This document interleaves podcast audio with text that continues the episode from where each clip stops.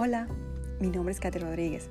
Si eres latina y estás interesada en educar en casa, pero estás llena de preguntas, temores y dudas sobre el tema, entonces este podcast es para ti. Aquí encontrarás respuesta a muchas de tus preguntas, así que quédate conmigo y seas bienvenida a Educando en Casa.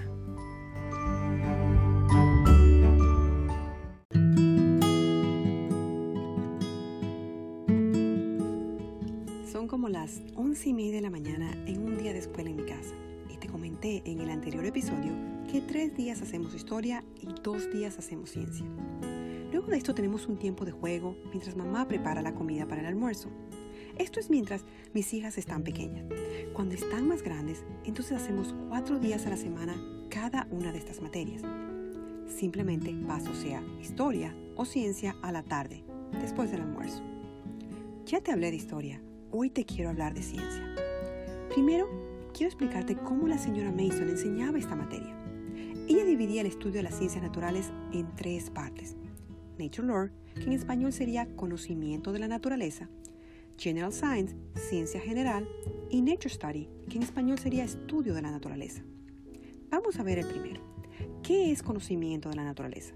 En pocas palabras, conocimiento de la naturaleza se refiere a libros que hablan sobre la naturaleza y temas relacionados con la ciencia de manera literaria. Creo que este término sería mejor dicho conocimiento de la creación, porque quizás la naturaleza nos hace pensar que debemos leer sobre los animales y quizás un poco sobre las plantas, pero cuando tomamos la palabra creación, nuestra atención va sobre todo lo que Dios ha hecho desde las estrellas hasta las rocas, desde el clima hasta las leyes físicas. Realmente cualquier tema relacionado con la ciencia presentado en forma literaria sería un conocimiento de la creación. Ejemplo, un libro que te hable de la historia de una hormiguita en específico, pero que dentro de la historia te dé detalles de la vida de las hormigas en la vida real. Cómo trabajan, cómo recolectan su comida, cómo se comunican entre ellas y cómo se envían mensajes de alerta, etc. Estos libros los leen una vez a la semana. Y aunque estos libros se continúan leyendo hasta los grados superiores, los niños hasta tercer grado era todo lo que estudiaban sobre ciencia. ¿Qué es lo que harán estos libros? Estos libros despertarán un pequeño asombro en la vida de los niños que crearán un deseo de conocer más de la creación de Dios más adelante. Estos también pueden ser un complemento de una de las partes que veremos en un momento, que es el estudio de la naturaleza. Si ves que hay algo de la creación de Dios que le haya llamado la atención, consigue libros que sean más literarios que técnicos, que le ayuden a aprender y saciar ese deseo que tiene por conocer ese aspecto de la creación. Me encanta esta cita de la señora Mason. Ella dijo, donde la ciencia no enseña a un niño a maravillarse y admirar quizás no tenga valor educativo. La segunda parte es la ciencia general. Los niños no comenzaban esta parte de la ciencia sino hasta el cuarto grado en adelante. Aquí es donde los niños comienzan su estudio formal de la ciencia. En esta etapa, los niños siguen leyendo un libro del conocimiento de la creación un día a la semana. Y dos días estudian botánica, astronomía, clima, el mundo animal, el cuerpo humano, tecnología, etc. Puedes escoger un tema por trimestre. Y uno de esos dos días que hacen ciencia general, puedes hacer el respectivo experimento de lo que aprendieron. Esta es la etapa en que ellos también estudian diferentes científicos. Como siempre, los libros vivos eran la base de cualquier estudio en la filosofía de la señora Mason. En inglés tenemos muchos libros vivos. Lamentablemente, en español son muy pocos, pero he encontrado algunos, así que estaré poniéndolos en mi página. Lo que sí puedes hacer es buscar en tu país libros de ciencia que en lo posible sean en forma de narración. La tercera etapa es el estudio de la naturaleza. Y esta es la más amada y fácil para algunas mamás o la más difícil para otras. ¿Por qué? Porque esta es una actividad que se hace afuera de tu casa, donde el niño sale a ver, a observar, a experimentar y a narrar lo que está viendo de la creación de Dios. La palabra de Dios dice en Romanos capítulo 1, verso 20, porque las cosas invisibles de Él, su eterno poder y deidad, se hacen claramente visibles desde la creación del mundo, siendo entendidas por medio de las cosas hechas, de modo que no tienen excusa. Cuando exponemos a nuestros hijos a observar la creación, los estamos exponiendo a ver el poder y la deidad de nuestro Dios. La señora Mason dijo, el conocimiento de la naturaleza es más importante para los niños pequeños. Sería bueno si todas las personas con autoridad, los padres y todos los que actúan en nombre de los padres, pudiéramos decidir que no hay ningún tipo de conocimiento que se pueda obtener en estos primeros años tan valioso para los niños como el que ellos mismos obtienen del mundo en el que viven. Dejemos que ellos entren en contacto una vez con la naturaleza y se formará un hábito que será una fuente de placer a lo largo de la vida. Todos estamos destinados a ser naturalistas, cada uno en su grado. Y es imperdonable vivir en un mundo tan lleno de las maravillas de la vida vegetal y animal y no preocuparse por ninguna de estas cosas. Lindas estas palabras de la señora Mason. Este estudio de la naturaleza se hacía todas las tardes, pero no tienes que hacerlo todos los días. Por supuesto, si quieres hacerlo todos los días, muy bien. Pero si para ti es un poco difícil, por lo menos trata de hacerlo un día a la semana. Escoge un día para el conocimiento de la creación, dos días para la ciencia general y un día para salir y hacer el estudio de la naturaleza. Voy a comenzar diciéndote qué necesitarás para estos estudios de la naturaleza. Primero, ropa cómoda para caminar y un buen protector solar, como también una gorra. Segundo, necesitarás un diario de la naturaleza donde tú y tus hijos puedan escribir, dibujar y pintar lo que ven. Sí, me escuchaste bien. Tú y tu hijo. Esto es algo que puedes hacer junto a tu hijo. Por supuesto, nunca te voy a decir, tú tienes que hacerlo. Por el contrario, quiero animarte, incentivarte a hacerlo.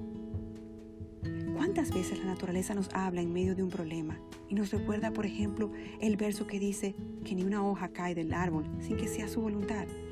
Al regresar, seguro que tu fe crecerá y no verás tu problema igual. Bueno, después de este paréntesis continúo. Algo que también necesitarás es un lápiz y lápices de colores o acuarelas para pintar como también podrías traer una lupa, unos binoculares y hasta una cámara fotográfica. Tú no sabes si después de esto tu hijo descubre un nuevo hobby. Y estas fotos que él tome, lo puedes mandar a imprimir y hacer un libro de las fotografías más lindas que tomaron durante estas caminatas. Hay tantas lindas ideas. Ahora, ¿cómo lo haces? Este puede ser tan simple como salir a caminar en tu urbanización, eh, un parque, jardín botánico, zoológico o simplemente tu patio, si tienes plantas y árboles allí, y permitirle a tu hijo observar toda la naturaleza a su alrededor.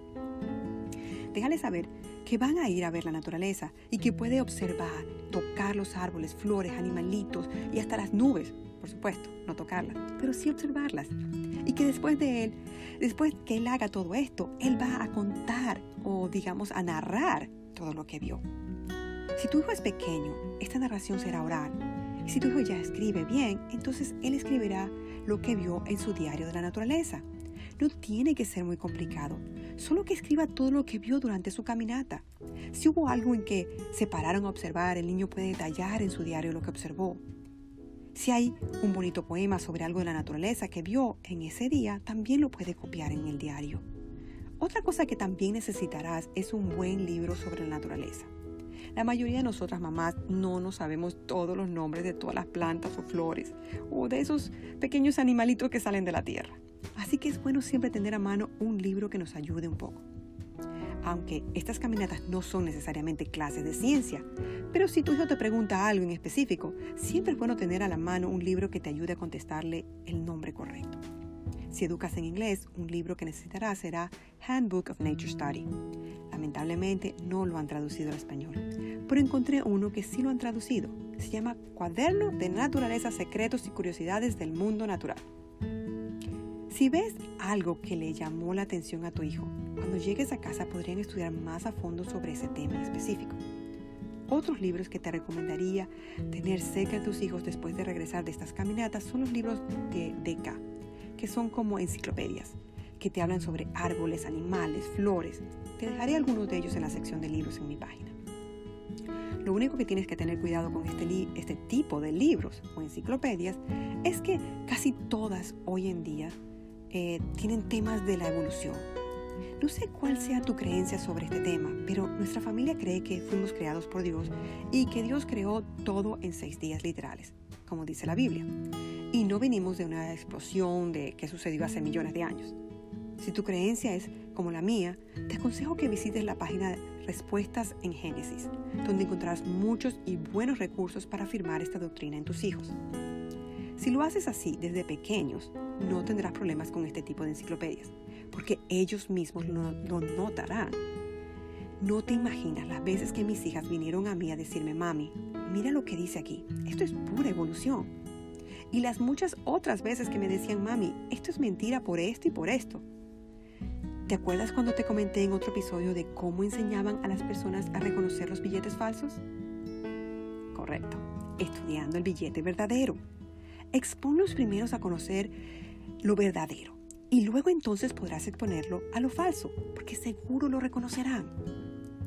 Otro recurso que quisiera recomendarte para esto, si educas en inglés, son los audiodramas de Jonathan Park. Ahora, otra forma de hacer estos estudios de la naturaleza sería tener ya en mano un tema en específico que quisieras estudiar en ese día. Por ejemplo, hoy vamos a ver y observar todas las flores que encontramos en el camino. O hoy está lloviendo, vamos a ver cómo cae la lluvia sobre las plantas. ¿Cuál es el olor de la lluvia al caer en la tierra? ¿Por qué las nubes se ponen oscuras? Hay tantos temas, desde los más simples hasta aquellos que ni habías pensado. Simplemente prepara qué quisieras enfocar y qué quieres que tus hijos experimenten en esa semana.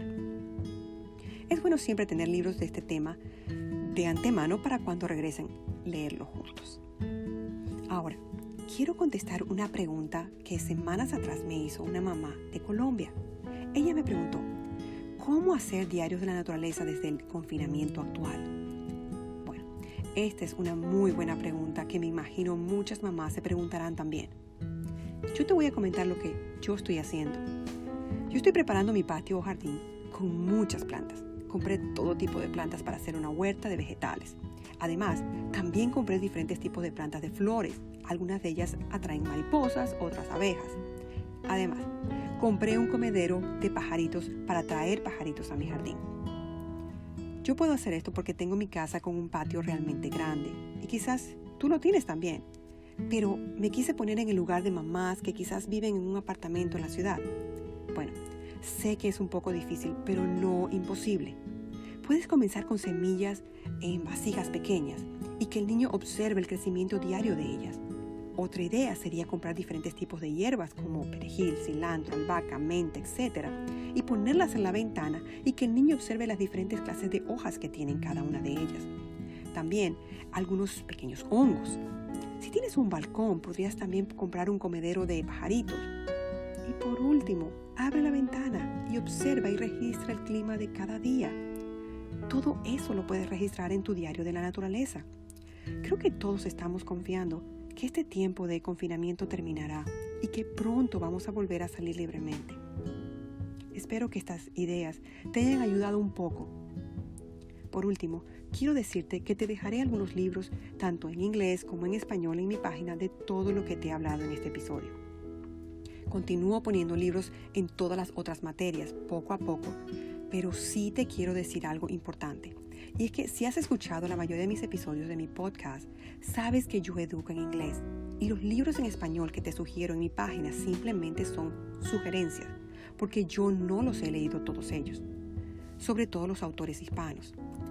Yo los he escogido porque son de esos libros que si yo viviera en Latinoamérica, los tuviera en mi lista para indagar un poco más y decidir si leerlos o no. Te pido que antes de comprar cualquier libro que esté en mi página, primero mires si ese libro sería bueno para tu familia o no. Los libros que pongo en inglés son libros que con mi familia he leído, pero aún así, cada familia tiene su propio estándar, así que igualmente te sugiero que también mires si ese libro sería bueno para tu familia en específico.